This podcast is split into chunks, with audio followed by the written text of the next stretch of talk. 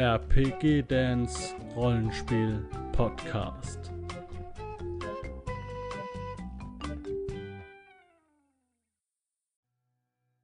Herzlich willkommen zu einem neuen Midgard Abenteurer Typen Video. Heute stelle ich euch eine Charakterklasse vor, die ich persönlich sehr ins Herz geschlossen habe, nämlich den Druiden. Denn ihr habt es natürlich schon unter dem Video, nein, äh, in, in dem Namen gesehen. Ähm, dass es um den Druiden geht. Ähm, der Druide ist eine naturverbundene Charakterklasse und die die sich bei Midgard, also dieser Naturzauber oder dieses Druidentum, dieser Druidenglaube, der nennt sich bei Midgard Tweomer. Und die Tweomer entstammen der elfischen Magie oder die Elfen haben ähm, diese Magie entwickelt und den Menschen gegeben, um den Menschen die Möglichkeit zu geben, sie zu unterstützen im Kampf gegen das Böse. Ja, und so haben die Menschen dann das Druidentum bekommen. Es gibt noch eine andere Version, äh, die da ein wenig hineinläuft und das ist der Schamanismus. Der ist aber noch ein bisschen, also so meiner Meinung nach, ähm, noch ein bisschen unterentwickelter. Ähm, also erst der Schamanismus und dann kommen schon die Druiden. Ähm, der Unterschied zwischen Druiden und Schamanen ist, Druiden glauben oder beziehen ihre Kraft aus der gesamten Natur, aus der belebten Natur, die sie, umge die sie immer umgibt. Ähm, und Schamanen ähm, beziehen ihre Kraft in der Regel aus Totemgeistern, aus Naturgeistern, aus äh, Naturphänomenen, ähm, wie, was weiß ich, äh, einem Gewitter oder einem Sturm oder sonstige Dinge oder einem alten Elementar oder sonstige Dinge. Ja, der Druide kommt natürlich dementsprechend hauptsächlich in Bereichen vor, die noch ein wenig unterentwickelt sind oder zurückentwickelt. Ähm, und bei den Elben natürlich, ja, bei den Elfen. Ähm, und ja, ist eine schöne Klasse für gerade für, für Leute, die denen es äh, schwerer fällt, Glauben ähm, oder gläubige Figuren zu spielen. Ich habe mich ja jahrelang vor gläubigen Figuren geziert. Ich hatte da kein Interesse dran. Ich wollte das nicht spielen, weil ich bin selbst nicht gläubig. Und dann war das für mich ein schöner Weg, das ein bisschen in mein Spiel einzubauen. Und zwar über den Druiden, ähm, der mit diesen Naturschutzgedanken so ein bisschen daherkommt. Und konnte dann so meine ersten Erfahrungen machen, einen religiösen Charakter zu spielen, ähm, der auch andere unter Umständen ablehnt. Ne? Also andere Religionen oder andere Lebensweisen. Ähm, ja, das kommt immer so ein bisschen drauf an. Okay, schalt mal weiter. Also der Droide bei Midgard mit DR abgekürzt. Von den Anforderungen her würde ich sagen, dass er relativ leicht zu spielen ist, weil er oder weil man sagen kann, ja, alles was natürlich ist, kann man ein, ist, ist meiner Meinung nach gut. Alles was unnatürlich ist oder was ja, was Raubbau an der Natur ist, ist schlecht. Und dementsprechend finde ich ihn eigentlich relativ leicht zu spielen, also sich da reinzudenken in die Denkweise eines Druiden. Ähm, vielleicht ist es im Kampf ähm, nicht ganz so einfach, also ich sage mal leicht bis mittel, würde ich sagen. Kommt immer so ein bisschen drauf an. Besonderheit bei den Druiden ist, dass sie aus rituellen Gründen keine Waffen oder Rüstungen aus Metall tragen. Das heißt, Leder ist ein Thema, ähm, Silber, Gold ist möglich, aber daraus kann man keine ähm, keine Waffen herstellen, das ist zu weich, aber das Silber und Gold, das darf auch nicht gegossen sein oder so, das muss kalt gehämmert werden, dann geht's, ne? Also wenn man die natürliche Form behält ähm, oder die nat nat natürliche äh, Beschaffenheit des Materials behält, ähm, dann geht das ne, einigermaßen. Ähm, und die Waffen sind dann natürlich dann dementsprechend aus Holz ähm, oder aus Jade, was auch immer, Knochen. Also ich habe immer gerne Knochen oder auch gerne mal ein Speer oder, oder von einem Keiler ein Kieferknochen als Knüppel oder sonstige Dinge. Das macht dann auch immer ein bisschen Spaß. Äh, kaltes Eisen können sie benutzen. Ne? ja, was ist kaltes Eisen? kaltes Eisen ist sowas, wenn ich mich jetzt richtig erinnere, sowas, nee, nee, Mithril ist glaube ich Sternensilber, kaltes Eisen ist nochmal was anderes. Da wollen wir jetzt gar nicht drauf hin, da muss ich noch mal genau, müsste ich jetzt nochmal genau gucken. Okay. Ja, der Druide ist auch im Übrigen, genau, das kommt nämlich jetzt mit den Eigenschaften. Der Druiden ist der erste reine Zauberer. Wir hatten bis jetzt nur Kämpfer und zauberkundige Kämpfer mit dem Barden und dem Ordenskrieger. Und jetzt der erste Zauberer. Der ist ein Vollblutzauberer. Und alle Zauberer im Kodex haben einen starken Fokus auf Intelligenz und auf Zaubertalent. Ja, da solltet ihr eure besten Eigenschaften drauflegen, wenn ihr einen Druiden spielen wollt. Völker sind dementsprechend ähm, natürlich die Menschen, die einen Druiden spielen können, in sehr vielen Gebieten, aber auch nicht in allen. Ja? Ähm, denn es gibt auch äh, Länder mit starken religiösen Strukturen, die zum Beispiel auch das Druidentum verboten haben, so ihr dürft keine andere Religion neben meiner haben und so weiter. Aber Elfen haben in der Regel einen druidischen Glauben, Gnome auch und die Schwarzalben als Druiden auch. Äh, bei den Schwarzalben, da gibt es nur die Besonderheit, dass sie zwar Druiden bilden können, die aber mit Grad 3, wenn ich richtig das im Hinterkopf habe, zu dunklen Druiden werden. Und das ist die fanatische Ausprägung der Druiden. Die werden wir auch nochmal separat besprechen, wenn wir dann ähm, bei Dunkle Mächte angekommen sind. Da ist nämlich der dunkle Druide spielbar. Typische Fähigkeiten bei einem Druiden, ähm, das ich, die ich auch bei meinem übersehen habe im Übrigen, ist Pflanzenkunde plus 8 und Schreiben für Ogam-Zeichen. Ogam-Zeichen, das sind, ähm, ist es so, sozusagen das druidische Äquivalent zu Schriftrollen. Ähm, druidische Zauber können auf, von äh, Ogam Stäbchen gelernt werden, in der Runen eingeritzt werden. Äh, irgendwie in diese Richtung läuft das. Und dementsprechend muss er äh, Ogam-Zeichen beherrschen ne? Und die auch reinritzen können. Äh, Habe ich bei meinem Charakter im Übrigen vergessen äh, dazu zu schreiben, denn es war und, und ich habe irgendwie Oder gelesen. Okay. Dann kommen wir mal zu den ja, zu den Möglichkeiten, die ein Druide hat. An Lerneinheiten Alltag 2, natürlich Freiland, er kennt sich in der Natur aus. Äh, mit, mit vier Freiland-Lerneinheiten kann man auf jeden Fall Naturkunde, Pflanzenkunde lernen oder Tierkunde.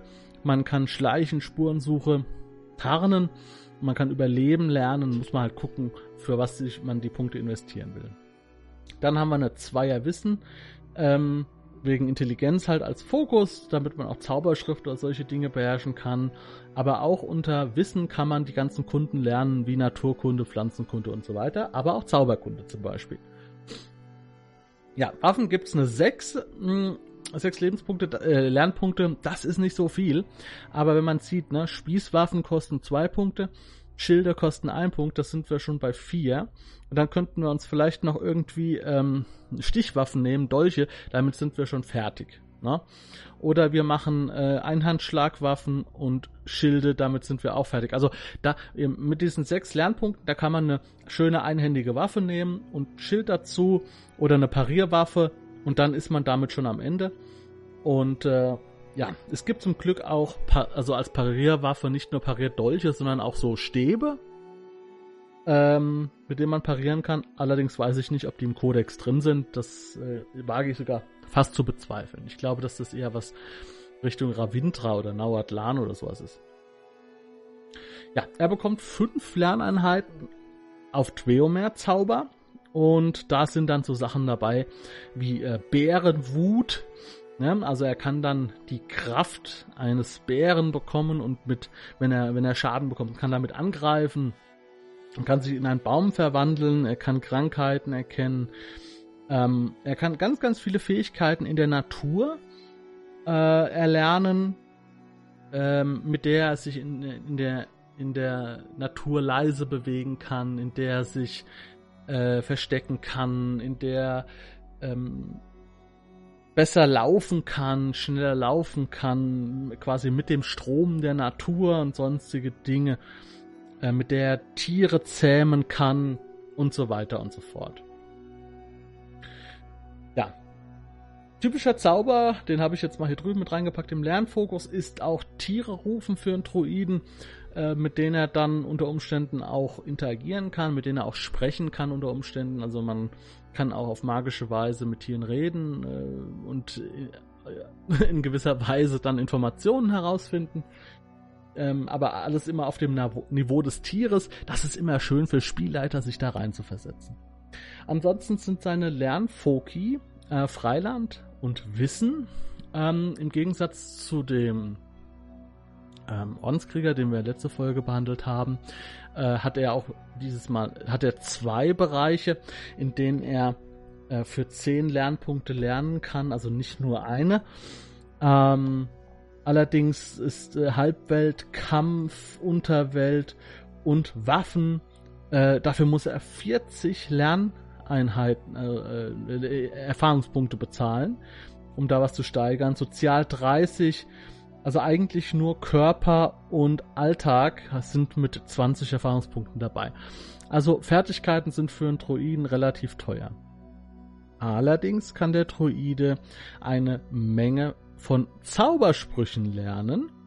Das hätte ich vielleicht nochmal auf ein extra Fenster aufschreiben sollen. Mal gucken, ob ich das das nächste Mal tue. Denn wir sind jetzt in einem Bereich, wo es viel mehr zu lernen gibt. Werde ich vielleicht mal machen.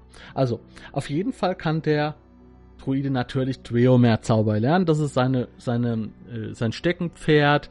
Ähm, da bezahlt er nur 30 Erfahrungspunkte dafür. Aber er kann auch noch Beherrschungszauber, Bewegungszauber erschaffen, formen und Veränderungen lernen. Jeweils 30 bis, äh, jeweils 60 bis 90 Erfahrungspunkte. Und er kann ähm, was sehr teuer ist, aber es gibt die Möglichkeit, sich vielleicht den einen oder anderen Zauber da anzusparen, wenn man ihn braucht. Erkennen und auch zerstören lernen. Da bezahlt er aber dann für eine Lerneinheit 120 Erfahrungspunkte. Es ist also möglich für Druiden auf hohen Graden auch einen Zerstörungszauber zu wirken.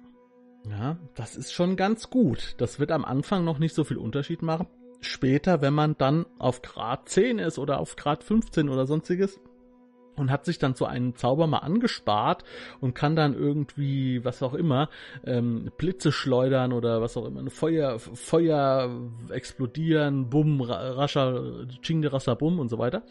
Ähm, das ist schon ein Thema. Ne? Aber man kann natürlich auch wunderbar als Tweo mehr magischer Charakter ähm, Baumkämpfer erschaffen. Ja? ja, die dann für einen laufen und kämpfen und ja, so ist das. Und ein ganz toller Zauber, den möchte ich hier an der Stelle mal erwähnen, weil das einfach toll ist, den Tursenstein. Tursen sind ja Riesen. Und ähm, man nimmt eine Schleuder, zaubert diesen Zauber und schießt einen Kiesel auf den Gegner und dieser Tursenstein verwandelt diesen Kiesel dann im Flug zu einer 20 Kilo Steinkugel oder 10 Kilo Steinkugel oder sonstige Dinge. Und dann kommt ein ordentlicher Einschlag zustande. Okay, Leute, äh, das ist der Droide zu meinem, uh, falsch, das ist der Droide zu meinem Fazit. Der Droide ist für Leute, die ein bisschen mehr Erfahrung haben, auf jeden Fall gut zu spielen. Jetzt vielleicht nicht ganz so leicht, aber es geht auch für Einsteiger, gerade wenn man mit Religion nicht so viel am Hut hat, kann man darüber vielleicht ein bisschen seine äh, spielerischen Fähigkeiten ein bisschen schärfen. Ähm, Spannend ist auch der Wechsel, also man kann einen Druiden sehr, sehr harmonisch spielen, der versucht mit den Menschen oder mit den, sagen wir mal, Völkern zusammenzuarbeiten und in seinem Sinne äh, mit der Natur umzugehen, ähm, aber natürlich kompromissbereit, aber man kann auch die Entscheidung treffen, man wird ein dunkler Druide, für den eigentlich ein, ein gebautes Dorf in einer Landschaft nichts anderes ist als ein Geschwür, das es herauszutrennen gilt und der dann auch mit allen Mitteln, die ihm zur Verfügung stehen, ähm, dafür sorgen kann, diesen, diesen Ort einfach auszulöschen oder oder Pelzjäger, die dann einfach äh, von ihm ja gerichtet werden. Ja, alles immer vor dem Hintergrund des ewigen Gleichgewichts, ähm, den die Natur ja bietet und ähm, ja, die, die, der Eingriff in die Natur stört das Gleichgewicht. Egal, ob es Götter tun oder Dämonen, das ist beides ein Eingriff, der nicht so stattfinden darf im Augen eines dunklen Druiden. Und dann kann man da, ja, kann man da auch in eine ganz andere Richtung gehen. Aber dafür brauchen wir dann das dunkle Mächte Erweiterungsbuch. Wenn euch das gefallen hat, sehen wir uns im nächsten Video wieder. Ähm, unter dem Video findet ihr die Playlist zu allen weiteren Abenteurerklassen von Midgard. Lasst mir gerne einen Daumen nach oben da, ein, ein Like ähm, und gerne ein Abo. Wir sehen uns im nächsten Video wieder. Macht's gut, Leute, und ciao. Wenn du Lust hast, neue Abenteuer mit deiner Gruppe zu erleben, dann schau unbedingt mal in meinen Webshop www.dance-abenteuerwelt.de Bücher, Abenteuer und Battlemaps für das Online-Spielen. Ich habe für dich in meinem Webshop das Abenteuerpaket Orient gratis zur Verfügung gestellt. Das Abenteuerpaket zu meinem Midgard Let's Play Das Herz einer Prinzessin enthält über 50 Handouts und Grafiken. 7 Battle Maps und über 150 orientalische Münzen, die du in dein Roll20 oder in einen anderen virtuellen Spieltisch einbinden kannst. Link zu den Angeboten in der Beschreibung.